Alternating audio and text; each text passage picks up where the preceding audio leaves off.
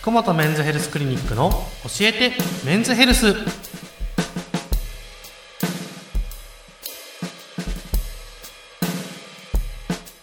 今夜も福本和彦先生とともにお送りいたします。よろしくお願いいたします。お願いします。今回からですね、はい相談コーナーとはいはいはい。いたしまして、うん。ちょっと先生のところにお寄せいただいたうん。質問に先生が答えてくださるとはい。いう形式で進めてまいります。ぜひ皆さんに寄り添った形ではい。お聞きいただければと思います、ありがとうございます、ぜひですねこのラジオあとポッドキャストなどですね聞いてらっしゃる方の中でもご不明なこととかですねこれちょっと聞いときたいんだけどみたいなのがあれば先生の方にぜひぜひうん。ご連絡いただけたらなと質問などはい。iLoveFM の方でもお受けいたしますのではい。よろしくお願いいたします、では今日の相談でございます、コロナ禍でうん。気分が落ち込む人も多いと思いますが、うん。男性ホルモンが低下する男性更年期障害の患者さんはうん。増えているのでしょうか、うん。というこちらはもう質問でございます。そうですね。よろしくお願いします。いえいえもうこれねあの本当し今年の4月以降ですかねすごく増えてですね、あらまあ、この病気の認知度とか僕のその、まあ、メディアでの活動もあるのかもしれないですけど、でも明らかにやっぱ増えたなと思いますね。ここの男性更年期障害、まあはい。こう症状ですね、うん。結構この自粛生活が長引いてますので、はい。やっぱストレスを発散できない、まあ、うん。残念ながら飲み会とかもないし、うん。というところもあって、うん。まあ、いろんなところで悩んで苦しんでる人が多いのかなと、なるほど、まあ、結構そういう人たち本当多くて。うん。まあ、特にこの、えー、と性機能だけじゃなくてですね、男性にとっての活力源である男性ホルモンが減ると、やっうん。ぱイライラしたりとか、今日も来ましたけど体がほてる顔がほてるとかですね。おホテルことがですね,、うんですね。あとはすごく寝汗をかくとか。う。ん例えばもう足だけなんか汗かくんだよねとか。なんかすごく代謝が悪いんですよね。うん。なんかそういう人とかもうなんか疲れが抜けないとか眠りが浅いとか。うんあとはもう明らかに筋力が落ちたとか、まあそういう集中力がない。もう本当新聞が読めないとかいう人もいますからね。うん。結構ですね。だからあとまあそもちろんその性機能のところですね、うん。朝立ちが減ったとか性欲がなくなったとかそういうこともありますけれども、うん。まあこういうのって実は全てこれ男性ホルモンが影響してるんですよ。うんなのでこういう男性ホルモンが減るとい今言った症状が出てくるということですね、でどうしてもこの自粛生活で家にばっかりいてあとはまあ仕事もそんなに自分の好きな仕事じゃないっていう人もいるんじゃないかなと。なるほど、うん。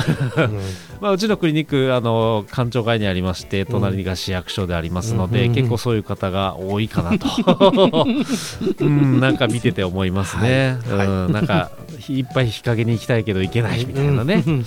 なんかそういう人たちが多くてどうしてもあのもう家帰ってお酒飲んでパタッと寝ると、うん。そしたら3時ぐらいに起きちゃうみたいな。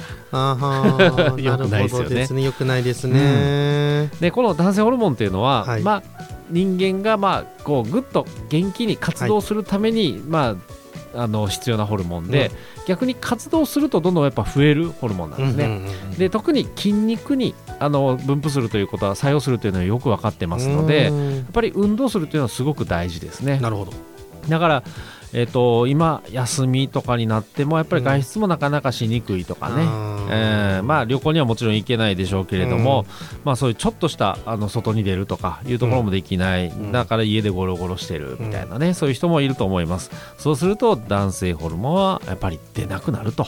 なるほいうことなんですよ。ど悪循環ですね。そうそうそう。そうまさにそういうなんことです。かこうやる気が出ない、うんうん。だから家でぐらゴロゴロゴロゴログダグダする、うん、ますます男子ホルモンが減るみたいな。そうそうそうそうそう もうまさにそうです、悪循環ですね。ってことは、うん。まあそれをなんとかするためのうんうん。行動というのがやっぱり必要なんですよそうね。ですね。でまああと体がきつくなると、うんうん。仕事のに行けない状態まで落ちてしまう可能性があると。やっぱりそういうね。あのすどん底に陥っちゃうと、この男性更年期障害っていうのはゆくゆくはうつ病とかあとは、えー生活習慣病ですね。うん。高血圧高脂血症、はい。糖尿病ですね。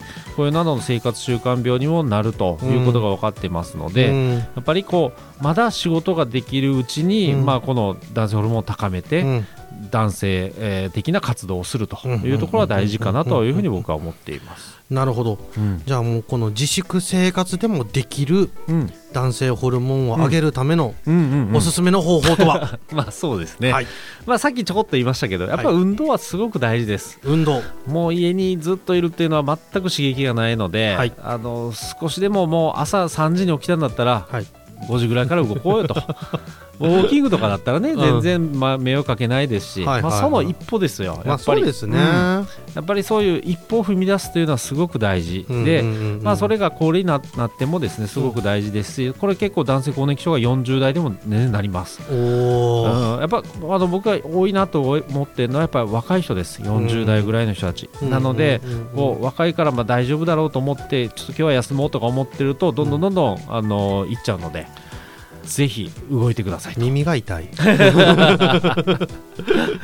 はい。でまあ筋トレとかもねできますけれども、やっぱりこう男性にすごく必要なのはスクワットで鍛えれる骨盤ですので、はい。やっぱ骨盤の筋力を鍛えるというのはいいのかなと思思います。だからまあ雨が降ってる時はちょっと家でスクワットでもしながらなるほど。まあ天気がいい日はちょっと朝の涼しい時間にウォーキングするというところですねまああのやっぱりこういうことは男性ホルモンの上昇にもつながりますし、まああのいいんじゃないかなと、うん。うん。